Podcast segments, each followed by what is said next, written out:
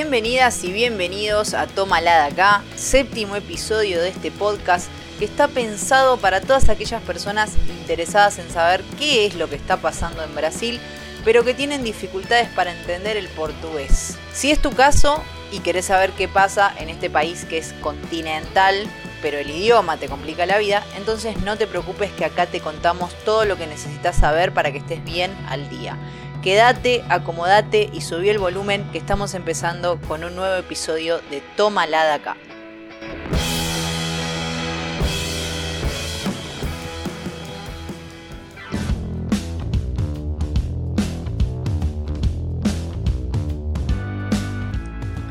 Y vamos a hablar de las elecciones municipales que se van a celebrar el día 15 de noviembre en todo el país, porque de alguna manera, si bien se van a elegir autoridades municipales y los temas que surgen en la campaña tienen que ver con cuestiones bien locales, de alguna manera esta disputa nos va a permitir hacer una lectura del ánimo popular con respecto a los primeros dos años de gestión del presidente Jair Bolsonaro. Decimos esto porque el propio presidente ha declarado apoyo a candidatos en varias ciudades importantes, como por ejemplo a Celso Russomano en San Pablo y a Marcelo Crivella en Río de Janeiro, los dos del Partido Republicanos. De hecho, este fin de semana pudimos ver que ambos candidatos divulgaron videos en que Bolsonaro dice que la victoria de estos candidatos significaría impedir la vuelta de la izquierda al poder y reafirmaría lo que él llama de valores de la familia. En las dos principales capitales del país, lo que estamos viendo es un apoyo en el mismo tono y con el mismo mensaje, o sea, básicamente con la misma estrategia utilizada por el propio Bolsonaro en 2018, algo que después de dos años y con más cuestiones para ocultar que logros de gestión para mostrar, hay que ver si logra el mismo efecto. En ambos casos los candidatos están cada vez más abajo en las encuestas. En el caso de Rusomano, que empezó la campaña electoral como primero en intención de votos, lo que vemos ahora, a menos de 15 días de la elección, es que directamente aparece en empate técnico con Guillermo Bulos del PSOL, partido de izquierda, de quien ya les hemos contado en nuestro último episodio. Bulos aparecía con el 2% de intención de voto y a partir de una estrategia de comunicación que incluye transmisión en vivo por redes sociales y recorridos por las periferias para llevar sus propuestas, donde se incluye un impuesto a las mansiones, ahora preocupa tanto a Rusomano como a Bruno Cobas, que es el actual alcalde de San Pablo, que también va por la reelección y que es también el candidato del gobernador Joan Doria.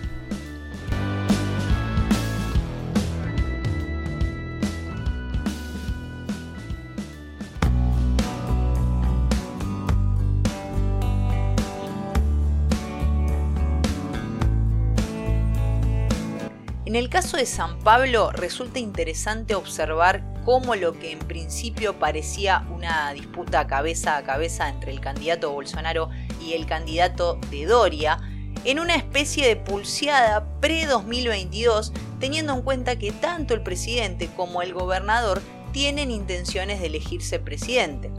También es interesante observar cómo ese apoyo de Bolsonaro parece costarle a Rusomano la posibilidad de elegirse alcalde, que no solo utiliza la imagen del presidente para promover su candidatura, sino que últimamente parece haber optado por las fake news como estrategia de campaña y también parece cada vez más cercano al ala más ideológica del gobierno, algo que desde su propio equipo de comunicación ya está generando mucha preocupación porque básicamente lo que consideran el radicalismo de los más entusiastas simpatizantes del presidente es lo que puede traerle más problemas a Rusomano en la recta final de la campaña, porque puede hacer que aumente el índice de rechazo a su candidatura.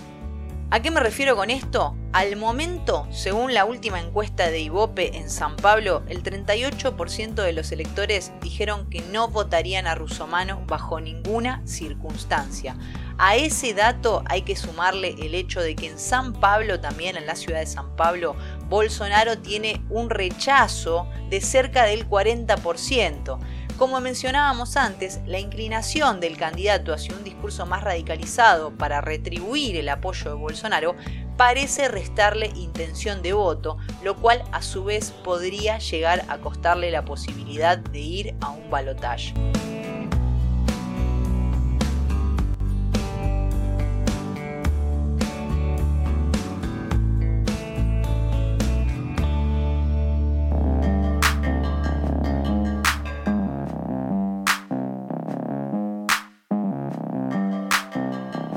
Caso concreto de Río de Janeiro, que es la segunda capital más importante y también el lugar donde el propio Bolsonaro inició su carrera política, el candidato del presidente es el actual alcalde Marcelo Crivella, que aparece empatado en segundo lugar con la candidata Marta Roya del partido PDT, con el 14% de intención de voto, muy lejos de Eduardo Páez del Partido Demócratas, que tiene el 32% de intención de voto Con Crivella el asunto es un poco más complejo, porque Crivella ya es alcalde y recientemente fue acusado de utilizar recursos públicos de forma indebida por contratar personas para intimidar a la prensa que denunciaba la situación de saturación de la red pública en los hospitales y centros de salud durante la pandemia. Esto parece cosa de locos, pero no lo es, gente. Existía un grupo autodenominado Guardianes de Cribela, cuya tarea era amenazar y silenciar a periodistas y cuyo salario era pagado con dinero público. Esa utilización de los recursos de la alcaldía para coartar la libertad de expresión, garantizada por la Constitución brasileña, impulsó un pedido de impeachment en la Asamblea Legislativa que finalmente fue derrotado. No pudo avanzar, pero bueno, generó ahí una visibilidad muy negativa para el actual prefeito, para el actual alcalde y candidato también a la reelección. Marcelo Crivella además es pastor de la Iglesia Universal del Reino de Dios, sobrino de Edir Macedo, que a su vez es dueño de esa iglesia. Ya estuvimos conversando en capítulos anteriores acerca de la Iglesia Universal del Reino de Dios. Y Crivella ya fue investigado en varias ocasiones por beneficiar con cargos y servicios a miembros de su iglesia. Antes del apoyo de Bolsonaro, Crivella ya aparecía muy abajo en las encuestas, justamente por el altísimo índice de rechazo a su gestión como alcalde. En los últimos días apareció un video de Bolsonaro con Crivella donde se convoca al ejército del bien para frenar a una ideología nefasta, como dicen ellos, que estaría representada por el resto de los candidatos a los cuales el presidente los considera de extrema izquierda. Y la forma para frenar ese avance sería de la mano de Marcelo Crivella. Aún tratándose del lugar donde Bolsonaro comenzó su carrera política, el rechazo a la gestión del presidente presenta un índice muy alto del 38%, con lo cual a Crivella ese apoyo no le asegura un crecimiento en la intención de voto, como pasa también con Russo Mano en San Pablo.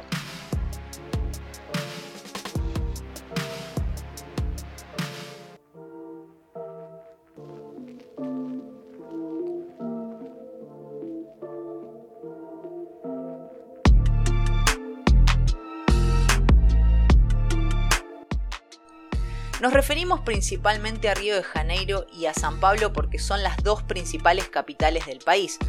Sin embargo, a medida que se observa el acompañamiento de Bolsonaro de otras candidaturas en otras ciudades, es posible visualizar una tendencia. En Belo Horizonte, por ejemplo, capital de Minas Gerais, el candidato Bruno Engler, que es también apoyado por el presidente Bolsonaro, aparece con un 3% de intención de voto en las encuestas. En el caso de Manaus, capital del estado de Amazonas, el candidato del presidente es el coronel Meneses, que tiene apenas un 5% de intención de voto. Pero observen qué interesante. En Fortaleza, capital de Ceará, el candidato Capitán Wagner, muy alineado al bolsonarismo, aparece primero en intención de voto con 28%, pero a diferencia de los otros candidatos, Wagner no incluyó el nombre del presidente en su campaña. Es decir, que existe una continuidad en el hecho de que hay candidatos apoyados por el presidente que no logran subir en las encuestas. Obviamente hay que esperar para ver cómo definen las municipales para tener un panorama más claro teniendo en cuenta que lo que está en juego son cuestiones bien locales. Pero vamos a seguir bien de cerca lo que pasa en estas elecciones para definir cómo les fue a los candidatos del gobierno y para ver también cómo quede armado el mapa político municipal de los próximos cuatro años.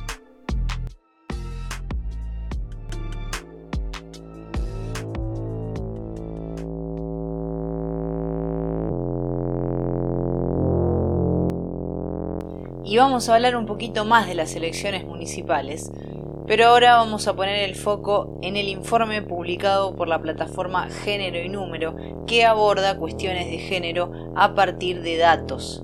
Este relevamiento nos muestra que en 3.351 ciudades de los 5.570 municipios que hay en el país, no hay ninguna candidata mujer disputando la elección para la alcaldía. Esto es un 60,16% del total de los municipios del país. Y en contraposición a ese dato, solamente 37 municipios del país no tienen ningún candidato hombre a la alcaldía, es decir, apenas el 0,06%.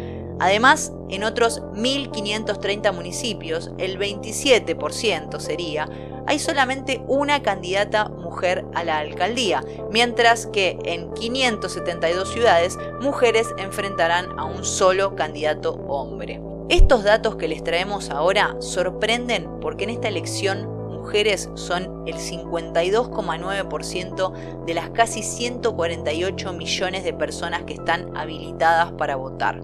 Más de la mitad de las que votan son mujeres, pero la mayoría de las candidaturas para la alcaldía son de hombres. Por otro lado, también hay que tener en cuenta la regla de la justicia electoral brasileña que establece que el 30% de las candidaturas de los partidos tiene que ser de mujeres, regla que muchos partidos cumplen, pero que la gran mayoría encuentra la forma de burlar. ¿De qué forma? Incluyendo mujeres que en realidad hacen campaña para otros candidatos del mismo partido y que luego de la elección aparecen con cero votos. O sea, ni siquiera las propias candidatas terminan votando por ellas mismas porque el objetivo de que estén en esos lugares ocupando esas candidaturas es hacer campaña para otros candidatos. A su vez, también existen casos de candidaturas femeninas que no reciben dinero del fondo electoral. Esto es dinero del cual cada partido dispone de acuerdo a su representación a nivel nacional para hacer campaña. En estos casos, la decisión se toma a partir de lo que dicen las encuestas y quien tiene más chances de ganar es quien se termina llevando la mayor parte de ese fondo. Esto es lamentable por donde se lo mire, pero de alguna manera da cuenta de una realidad muy triste de la sociedad brasileña, que es el lugar que ocupamos las mujeres.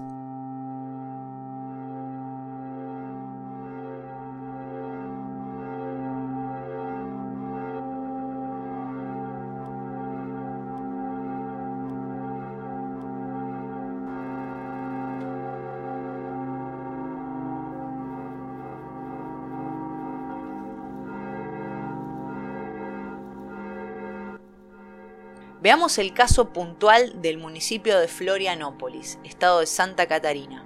El candidato a la reelección, Jean Loureiro, del Partido Demócratas, fue acusado por una ex empleada de la alcaldía de violarla en dos oportunidades entre 2017 y 2019. Esto surgió ahora en plena campaña, pero la denuncia fue realizada en octubre del 2019 y la víctima declaró que el entonces alcalde en dos oportunidades la encerró en su oficina y la violó. Junto con la denuncia se presentaron fotos que prueban el abuso sexual, pero saben lo que argumentó el candidato, se imaginan, que se trató de una operación en su contra y que la relación era consensual. Así todo, con esta denuncia gravísima y con imágenes que circulan en redes sociales del abuso cometido por Loureiro, el candidato aparece primero en intención de voto y tiene grandes chances de reelegirse como alcalde.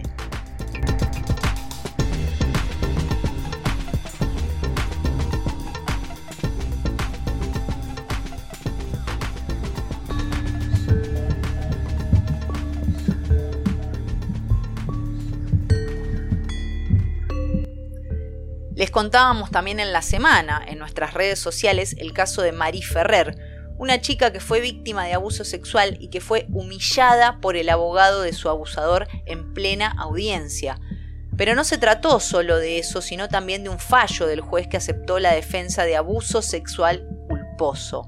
Una figura que en la legislación brasileña obviamente no existe y que posibilitó que el violador sea declarado inocente. Hago una aclaración conceptual. Cuando hablamos de crímenes caratulados como culposos, lo que significa es que fueron crímenes cometidos sin intención. Por ejemplo, un homicidio culposo es un homicidio sin intención de matar, diferente de un homicidio doloso que es con intención de matar. Es decir, que ni siquiera cuando se cometen crímenes contra mujeres el asunto es tratado de forma seria en Brasil, donde cada ocho minutos una mujer es violada y encima la justicia culpa a la víctima. Es tan grande el desprecio que desde algunos sectores hay contra las mujeres que incluso supimos esta semana del caso del periodista Rodrigo Constantino de la radio Joven Pan, que en una transmisión en vivo por redes sociales donde comentaba el caso de Mariana Ferrer, llegó a decir que en el caso de que algo así le sucediera a su hija, él no denunciaría a los violadores. Si mi hija llega a casa y me dice, pa, fui a una fiesta y me violaron, yo le voy a decir, pero ¿cuáles fueron las circunstancias? Ah, fui a una fiesta, yo y tres amigas. Había 18 hombres borrachos. Nosotras tomamos mucho. Yo estaba con dos tipos y me dormí y ellos abusaron de mí. En ese caso, ella va a ser castigada y yo no voy a denunciar a uno de esos tipos a la policía. Esas fueron las palabras exactas del periodista que luego de que las declaraciones se viralizaran fue despedido de la radio en la que trabajaba y de los otros medios de comunicación en los que también trabajaba. Por supuesto, él mismo salió a victimizarse y a decir que sus palabras fueron sacadas de contexto, pero está muy claro el mensaje como para interpretar algo diferente a lo que dijo concretamente. En definitiva, el hecho de mujeres estar subrepresentadas en las elecciones nos muestra cuál es el lugar que sectores de la justicia, de la política y de los medios de comunicación nos dan a nosotras las mujeres.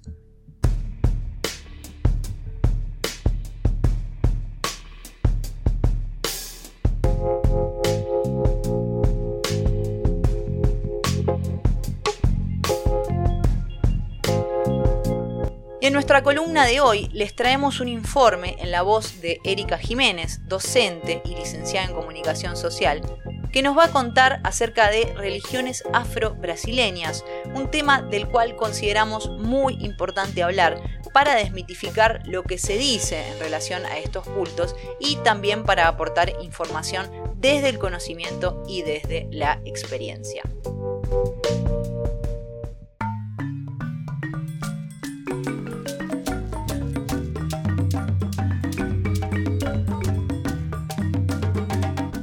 Por ser uno de los países que más esclavos recibió desde la conquista, Brasil cuenta con tradiciones de origen africano que al día de hoy se mantienen vigentes.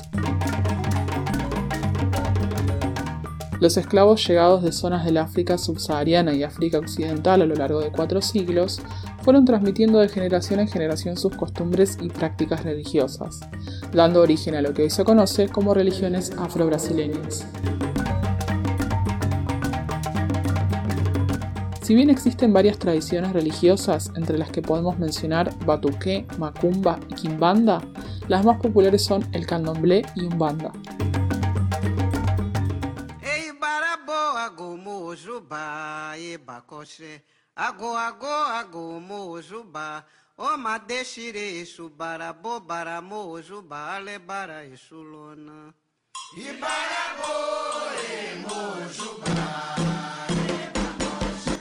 Mi nombre es Julieta Torres, practico el candomblé ya hace cuatro años. Soy Ekebi de Oshun. La diferencia entre el candomblé y un banda simplemente a quién se dirige, los rituales, ¿no es cierto? En el candomblé se adora, digamos así, a los orishas. Tenemos la adoración de ellos, hacemos los rituales para que ellos vengan a la tierra ocurre la incorporación, se hace la fiesta, ¿no es cierto? El toque de las músicas, con los bailes de ellos, los vestimos.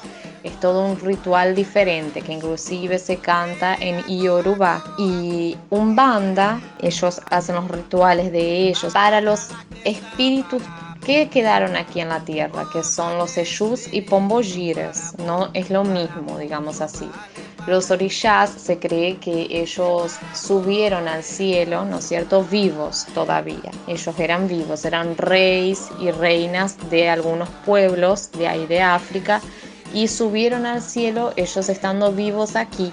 Ahora, los Eshus ya no, son personas que murieron, por ejemplo, las Pombogiras, muchas de ellas murieron en quemadas, ¿no? Eh, por la Inquisición de las brujas y todo eso. Cuando vos entras al candomblé, es un mundo totalmente diferente. Y vos vas así medio que con miedo, porque por los comentarios ¿no? de la gente que hace, que dicen, ah, que hacen maldiciones, que hacen hechizos, que hacen macumba, que matan a los animales. Y vos ves que no es nada de eso de lo que la gente dice, que realmente es por falta de conocimiento de ellos. El sincretismo religioso también atraviesa la religiosidad de quienes son adeptos a los cultos afro-brasileños. La confluencia de pueblos africanos, indígenas y europeos, además de la persecución y prohibición a lo largo de la historia de que negros practiquen cualquier otra religión que no sea el catolicismo, llevó a que figuras del catolicismo sean identificadas con orillás del Umbanda y el Candomblé. De esta forma, los esclavos podrían seguir adorando sus divinidades a pesar de la persecución. Una vez abolida la esclavitud, el Código Penal brasileño pasó a prohibir las religiones afro-brasileñas por considerarlas magia negra. Para una sociedad que por aquellos años buscaba blanquear a la población, donde cerca del 40% era de origen africano, eliminar cualquier vestigio de la tradición negra y africana era parte de ese plan de blanqueamiento. Si bien más de 100 años se pasaron, la discriminación y persecución contra quienes practican un banda, candomblé o cualquier otra religión con raíces africanas nunca se detuvo. A veces, si estás caminando en la calle con ropas, ¿no? que te caracterizan como ser del candomblé o de una religión afro-brasilera, la gente te mira raro. Inclusive una vez ya me ya preguntaron a una amiga mía si no tenía miedo de hablar conmigo por yo ser de tal religión. Y mi amiga le respondió, bueno, pero Julieta no es ninguna bruja, ninguna hechicera que te va a maldecir y te va a convertir en sapo, ¿viste? Ella solo practica esa religión porque se siente bien adentro de ella. No quiere decir que ella es de una religión que practique el mal, porque el mal lo podemos practicar siendo de cualquier religión o no siendo adepto a ninguna también. Eso va de cada uno.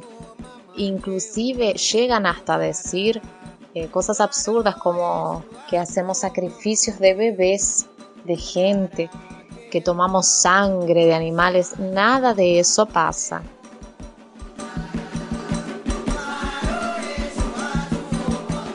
Solo en la ciudad de Brasilia, donde el 0,2% de la población practica religiones afro-brasileñas, estos cultos son blancos del 59% de las agresiones que llegan a ser denunciadas, entre ellas la destrucción de templos, la intimidación a sus miembros y la difamación de sus prácticas religiosas. Eh, yo creo que cada religión en sí entras por el amor que vos sentís, porque te sentís bien ahí adentro, te llena, te sentís bien y estás ahí para eso. La palabra Ashe significa un montón de cosas buenas, ¿no es cierto? Puede significar que así sea, entre todos los significados de cosas buenas, digamos así. Cuando vos nos dirigimos a alguien y le decimos mucho Ashe en tu vida, o sea, que tu vida esté ya repleto de cosas buenas, ¿no es cierto? Y también cuando alguien dice que te vaya bien en tal cosa, que tengas mucha salud, mucha prosperidad y tal, nosotros generalmente respondemos Ashe, que significa también que así sea.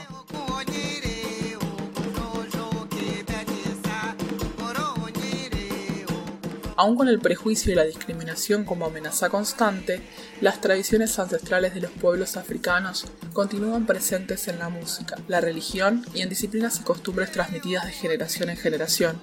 La palabra Aye describe la esencia de esas prácticas, una tradición que el prejuicio, que predica el odio, nunca podrán borrar de la historia y de la memoria brasileña.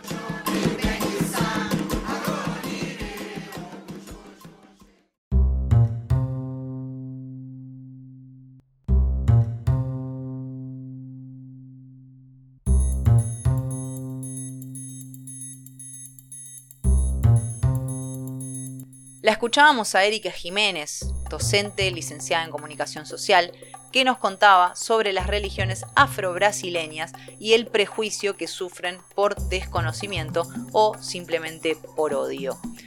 También la escuchábamos a Julieta Torres, que nos contaba de primera mano esa discriminación, pero que también nos aportó mucha información acerca de lo que es y representa concretamente el candomblé y la umbanda. Es muy interesante observar cómo ella habla de estas religiones y apunta al bienestar personal y a difundir un mensaje de amor y respeto. En definitiva y en esencia, todas las religiones plantean algo similar, que es una conexión divina con una energía universal.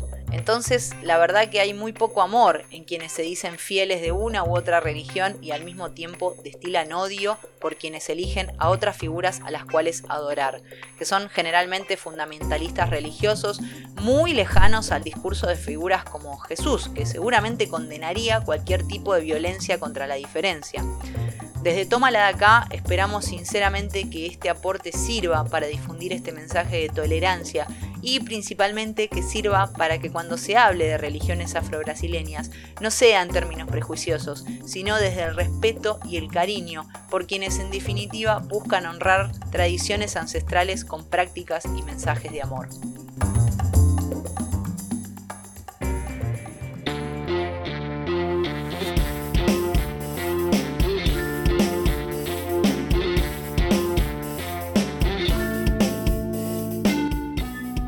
Llegamos al final de este episodio donde nos dedicamos mucho a tratar de analizar el panorama de cara a las elecciones del 15 de noviembre, para poder pensar esta disputa de forma más general, teniendo en cuenta que al ser elecciones municipales los temas son más locales, pero que, como vimos hoy, hay cuestiones que se repiten independientemente del municipio. Hicimos esto también porque nuestro próximo episodio será después del 15 de noviembre, ya con los resultados puestos y a modo de cobertura especial para traerles a ustedes un análisis que sirva para pensar en esos resultados. Esperamos que les haya gustado, que sirva tanto para el seguimiento de las elecciones en este año tan loco, como también para pensar de forma más responsable y respetuosa lo que tiene que ver con la religiosidad de un sector de la sociedad brasileña. Pueden seguirnos en nuestras redes sociales que son arroba tomapodcast en Twitter y tomaladaca.podcast en Instagram, donde subimos información actualizada todos los días. Mi nombre es Ana Dagorret y me despido hasta nuestro próximo episodio de Toma Acá. ¡Chao!